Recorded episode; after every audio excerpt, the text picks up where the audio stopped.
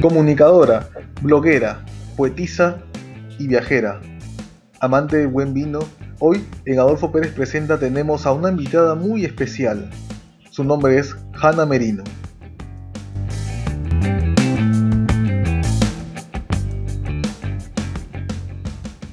Entrevista realizada el sábado 30 de mayo. Bien, Hanna. Hanna, tú eres comunicadora de profesión, ¿no? Así es. Estudié Ciencias de la Comunicación y me especialicé en publicidad. Ya, ¿y qué fue lo que te atrajo de, al escoger esa carrera de Ciencias de la Comunicación? ¿Te refieres al inicio, al momento en que escojo la carrera? Sí, sí, exacto, al inicio. El periodismo. Mi papá siempre quiso ser periodista. Mi papá es médico y bueno, tuve mucha influencia por parte de él en el transcurso de mi vida y en la adolescencia, pues ent- entenderás que eh, él era el que me motivó desde siempre a, a no perder más tiempo, a ingresar a una universidad. Primero ingresé a negocios globales en la Ricardo Palma, luego no me gustó desde el inicio, todo era muy parametrado y busqué una carrera que me diera la oportunidad de seguir en conexión con lo que más me gusta, que es la escritura. Y como te digo, por influencia de mi papá, pues siempre estaba inspirada, y también por parte de materna, mi bisabuelo era escritor, periodista. Entonces creo que esa fue una de las influencias importantes, porque en la San Martín de Porres, las ciencias de la comunicación, eh, digamos que el fuerte en esa época, te hablo del 2007, era periodismo, ¿no?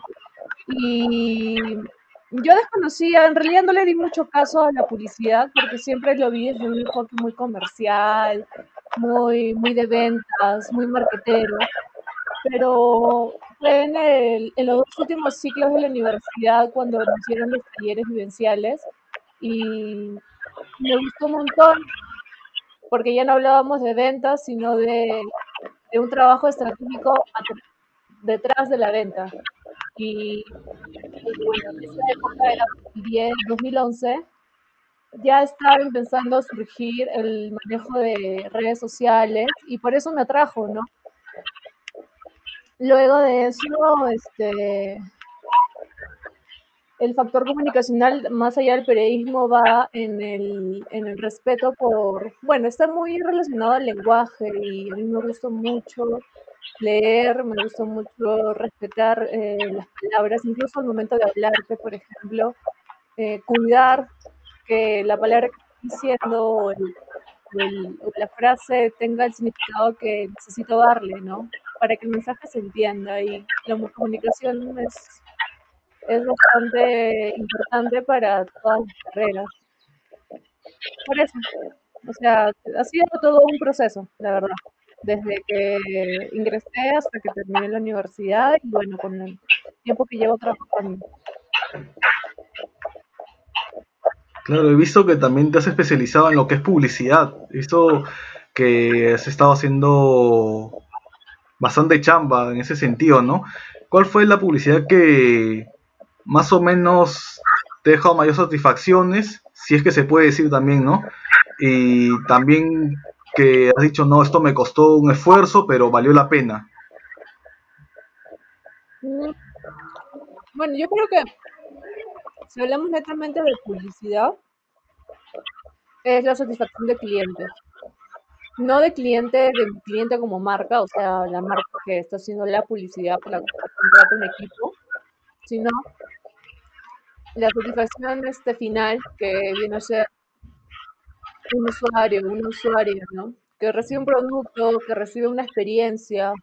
Eso, eso es lo que más me atrae, porque es lo que, mm, digamos, cualitativamente me da un resultado positivo antes de llevar a cabo este, con el equipo una, una, una acción de marca. He trabajado en marcas digitales, pero también me metí antes a trabajar en publicidad desde el lado de experiencia, neuromarketing, por ejemplo, estudiar un poco el comportamiento del consumidor. Entonces, por un lado, tengo este, este resultado satisfactorio exterior que encuentro cuando, cuando siento que las con nuevos clientes fidelizados o nuevos clientes de una marca empiezan a, a recibir correctamente el mensaje y, y te genera esta conversación y a la par es porque la publicidad viene a ser muy interesante, tiene una historia, es como una, todavía se siente como algo nuevo, pero tiene una historia eh, muy chévere, porque no solamente estamos hablando de vender, como te comentaba al inicio, que es la percepción creo que más común que se da, sino también está el lado de la investigación, conocer a consumidores, ese trabajo de campo, y ahí estamos hablando algo muy relacionado a, a lo que por temas de familia, papá y mamá están muy metidos en medicina y en la ciencia, es el neuromarketing. O sea, he encontrado también por ese lado en la publicidad una, un vínculo con lo que también me, me, me ha gustado de, por influencia familiar, ¿no? Eh, el neuromarketing es fundamental para llevar a cabo una buena campaña de publicidad. También el comportamiento del consumidor. Por ejemplo, si tú te vas a una tienda de ropa eh, o, o un restaurante, existe el marketing a través de los sentidos. En los sentidos estimulan mucho el comportamiento de un consumidor cuando está en tu local. O si te ha pasado, por ejemplo, desde los olores, que puedes sentir este, un olor rico de una comida rica, te atrae y eso es un, también neuromarketing, aunque desde el inicio es como que algo indirecto, viene a ser una parte que pesa en la decisión final de alguna persona que te quiera no quiera ¿no? También desde, desde los sentidos estábamos hablando, primero lado del olfato, luego eh, el sonido, la música. El fondo musical es muy distinto si te vas a un bar en la noche, y, y, jugar con esa experiencia es también fundamental. Y es rico, pues, porque vas descubriendo también cosas nuevas que aportas como marca en la sociedad. Y eso es otro factor. O sea, primero te he hablado sobre la satisfacción final de un cliente y luego te he hablado sobre la parte de, eh, digamos, la intelectual, que viene a ser la publicidad relacionada a la ciencia. Y la tercera parte es esta, ¿no? Como un rol importante en la sociedad. Hoy en día vemos marcas que se toman muy en serio su, su, rol social. A nuestro entorno, sean o no sean clientes, para, para ser un factor importante, ¿no? Y eso es, eso es también una, un importante de, de, una marca que se, se, siente consciente, se siente localmente eh, en función a una sociedad.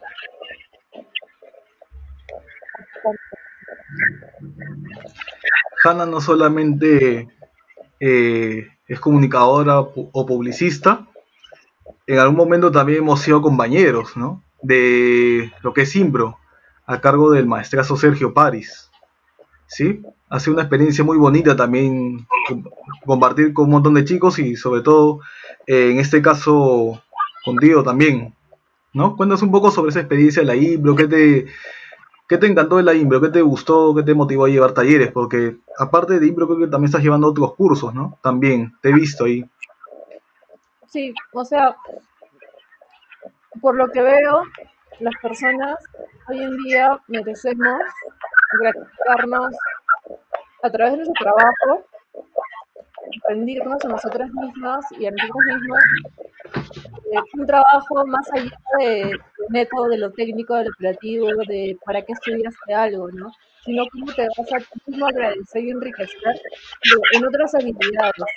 Eh, entonces, el teatro me gusta mucho y yo me acuerdo cuando entramos al, al, taller en el 2016 que en el primer día hicimos la presentación de cada persona y yo no sabía exactamente si tenía una, una motivación definida para haber ingresado allí, pero la encontré en el capítulo. En la improvisación tanto la improvisación como en el trabajo que yo practico, que está dentro de, de, un mundo creativo, prevalece bastante el arriesgar, el no tener miedo y el aceptar toda idea, así te parezca una idea imposible de suceder, darla ya es un paso para crear. Entonces, el taller de teatro de improvisación en Longford con Sergio Paris me ayudó a poder también fusionar esta, esta, esta, dinámica, este ritmo de, de, creatividad en, el en, la impro para incluirlo y sumar en mi trabajo. De verdad que me ayudó un montón. Empecé por un tema de tener un espacio para mí, porque en el tema de en la publicidad, pues a veces trabajo 24/7, es decir, de lunes a domingo y, y aunque ya no estés en la oficina y aunque ya no estés trabajando, tu mente sigue en eso. Entonces yo lo que necesitaba era explorar, ok, qué otros campos de mi mente, de, mis, de, de, mi esencia estoy descuidando. Entonces elegí Impro porque, bueno, me habían recomendado con él, ahí te encontré a ti y me encantó haber encontrado en este grupo a personas de diferentes ramas. De, de, talentos artísticos. Identificar ello para mí también era muy enriquecedor. De verdad que sí bastante volver a la impro. Y um, nos quedamos hasta el final, pues, ¿no? nos quedamos todo un año así compartiendo. Fue muy chévere. Sí, así es, un año, ¿no? Sí, a mí también me gustaría regresar a la impro, hacer un montón de cosas, reunir con los chicos, a veces se puede, a veces no se puede, pero de alguna manera estamos conectados, ¿no? También te vi que estabas haciendo teatro y creo que llevaste una muestra completa, también salió, ¿no? Bueno, en el teatro estaba, estaba buscando, me encanta el teatro cuando tocamos temas, porque se tocan temas de humanismo. Entonces creo que también es un tema de crecimiento personal y de desarrollo de conciencia, porque como que una cosa te lleva a otra, ¿no? Y a mí el teatro llegó de una manera muy inesperada de nuevo, en, en cuanto a tomar un taller y atreverme a salir en una, en una muestra en el teatro el teatro histórico de la AAA, de los artistas aficionados. Es me acuerdo que hicimos dos muestras, una era de, bueno, hacíamos muestras, primero, la primera era sobre casos sociales, ¿no? Abuso de la mujer. Y era exponer diferentes abusos que se da a, las mujeres que tienen diferentes eh, situaciones de vida. Yo hice de una mujer que, que estaba casada y estaba embarazada y pues había quedado casada Mm, por una relación de riesgo, o sea, no se había protegido y el esposo no quería este, tener el hijo y empezó a, a, maldecir, a tratarla mal. Cosas que pasan, o sea, nos basamos en cosas de las noticias, ¿no? Las noticias eran muy como que la fuente. Y la otra muestra fue acerca de una obra de la dramaturga argentina Beatriz Kultisnik, ella eh, tiene una, una, una, una, obra de dramaturgia, digamos, se puede dividir en varias microobras. Entonces cogimos una que, que exponía los conflictos eh, emocionales que se presentan en el cotidiano de la familia. Eh, tanto de padre a hija, como a veces los padres hacen diferencias de género entre hijos e hijas, como para, no sé, pues decir que la hija es la que tiene que estar en la cocina y el hijo es el que tiene que salir este, a la calle. También en relación a la madre a la hija con el hijo, la madre que, que no se atreve a salir de ese patrón, ¿no? De, de machista. Y creo que en la sociedad en la que estamos, pues el machismo sigue sigue haciendo de las suyas. Entonces, sí, por eso además, o sea, encontré en el teatro, en los talleres de teatro y en las muestras, una ventana para poder expresarme libremente acerca de temas que en el día a día a mí me conmueven mucho y están en mucha relación con conciencia humanista acerca de los abusos y las permisividades que se dan. Siendo una sociedad tan inteligente, también tenemos muchas cosas por las cuales tenemos que, que luchar, ¿no? Y ya, por eso este, me metí al teatro y este año estoy empezando a escribir dramaturgia ya. Yo me siento con la con la con el tiempo con, con la idea de lo que quiero escribir. Así que este año se viene con eso. El otro año no sé, pero este año sí voy a meterle a la dramaturgia y, y a explorar por ese lado, ¿no? como te digo, una cosa lleva a la otra, pues así que no sé. Todo va a ser chévere. Ya. Y eres amante de los viajes, también he visto que viajas, has viajado al extranjero inclusive. Mm. Sí, has viajado. ¿Qué, Me ha gustado. ¿Qué lugar te pareció interesante y bonito? Me han gustado las ciudades del extranjero, pero mil veces prefiero quedarme en Perú. O sea, Perú tiene la, o sea, tiene algo increíble, que son tres regiones sumamente diferentes, divididas en norte, centro y sur. Entonces, imagínate, hay dimensiones alucinantes. Desde la comida, lo que más disfruto de un lugar por la ciudad es la comida, la gente no, porque la gente en por ya según lo que te toque, según el día, según la temporada, según también tu ritmo de viaje, porque a veces he tenido viajes que son muy rápidos del fin de semana y otras veces he tenido viajes suficientes como para quedarme mucho tiempo y, y la convivencia, ¿no? Em, entonces te diría que para dividir en dos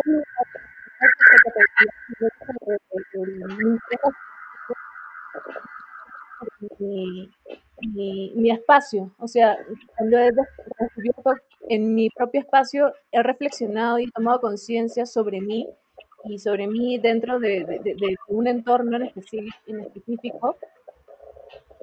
Mm, Yo te diría que por la comida, mm, entre Perú, Chile, Uruguay, Argentina y Ecuador, me ha gustado la comida de Argentina.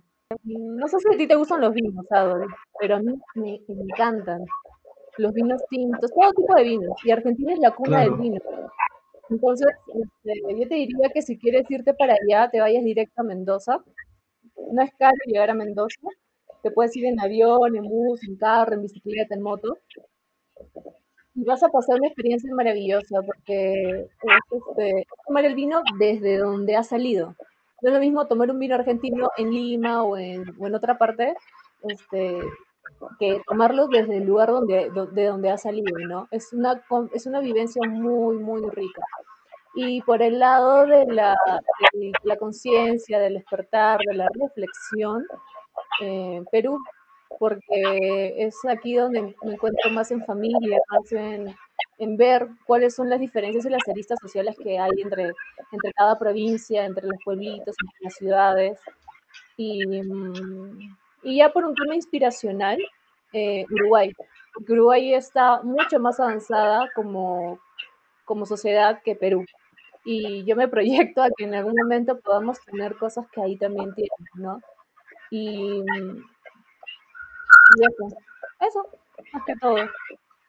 Sí, a mí me encanta bastante lo que publicas, sobre todo, es una de las pocas personas que utiliza la libertad de una manera eh, muy coherente, ¿no? Porque muchas veces la libertad se piensa que es este transgresión, eh, hacer un montón de cosas que a la final es, cuando yo digo eso es libertad, no es libertad.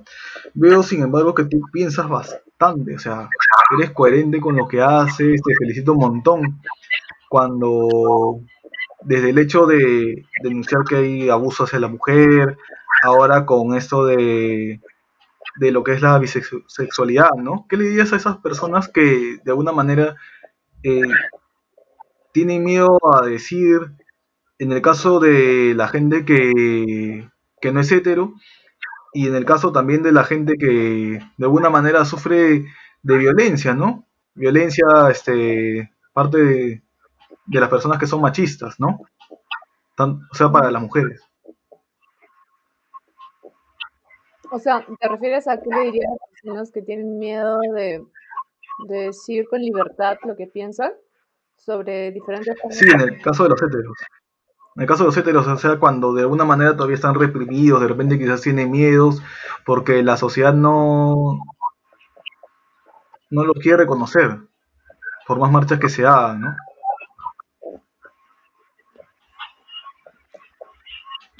Mm, creo que, no sé, a mí personalmente, cada decisión que tomas, ¿sabes qué pasa? que me gusta mucho leer también filosofía, porque la filosofía te ayuda a salir de tu caja y empezar a, a concretar algunas ideas incluso. Un psicólogo gay y de, de, pucha, de una época mucho menos tolerante que en la que estamos viviendo tú y yo ahora. Entonces, él, digamos, arrancado desde una escuela freudiana o freudiana, como también creó sus propias, sus propias ideas acerca de cómo un, ser, un ser vivo, un ser humano, una, una persona, puede ser influida psicológicamente por el entorno y el medio en el que convive, con el que convive. Y cómo la política y la sociedad trabajan en función de sistemas para crear patrones negativos de manera que esta persona siga siendo oprimida y de alguna otra manera esclavizada. Entonces,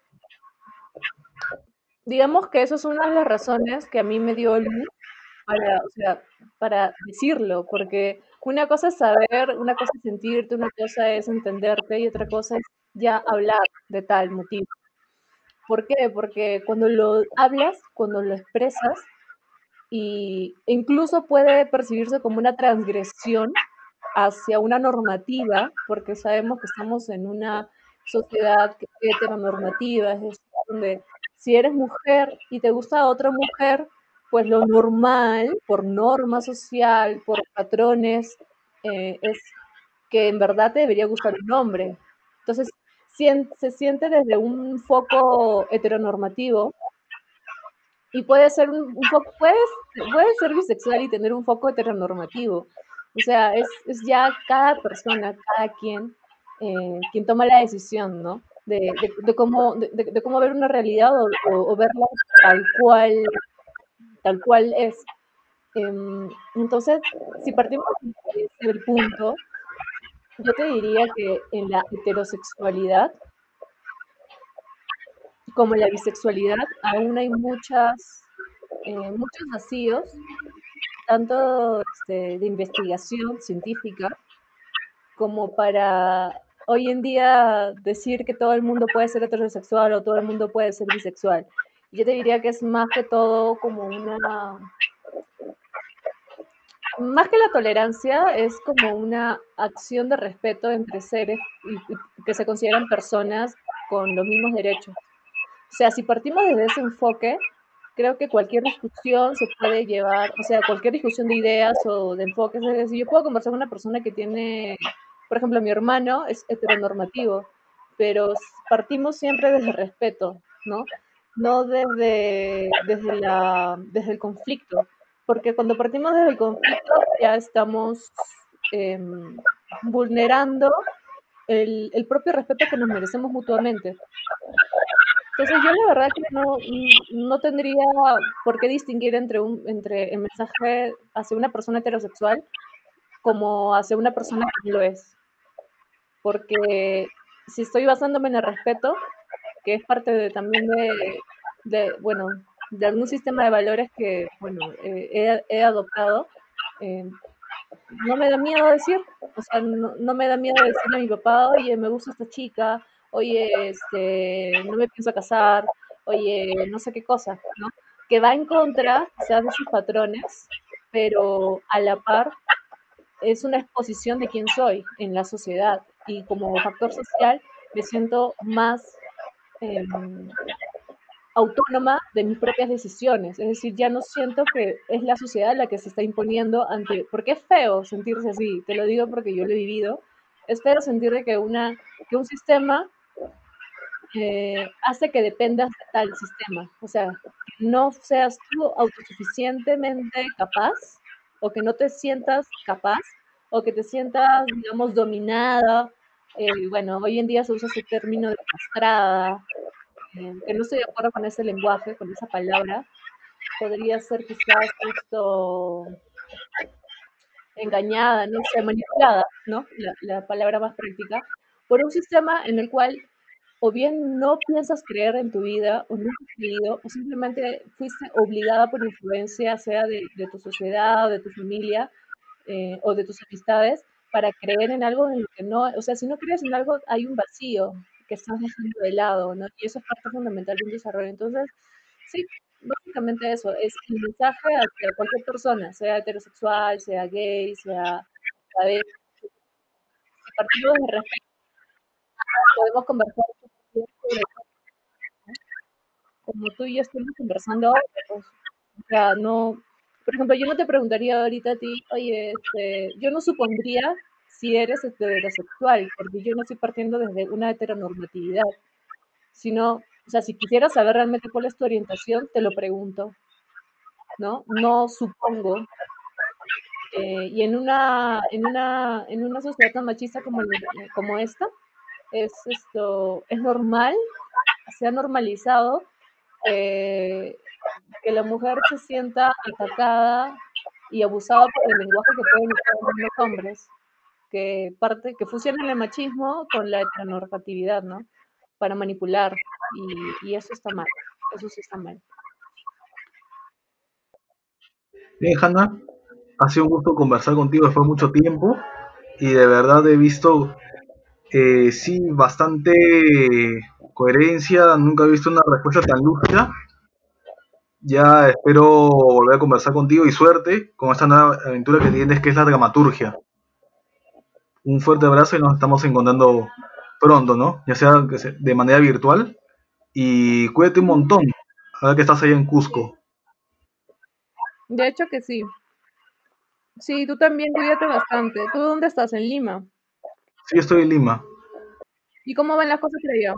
Sí, todos en cuarentena, todos tranquilos, felizmente en confinados, conversando, haciendo unas cosas también.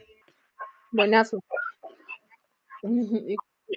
Qué bueno que hagas tus podcasts, tus podcasts. Y poder escuchar. Gracias por tu tiempo, ¿sí? Cuídate un montón, ya estamos comunicándonos en otro momento. Gracias.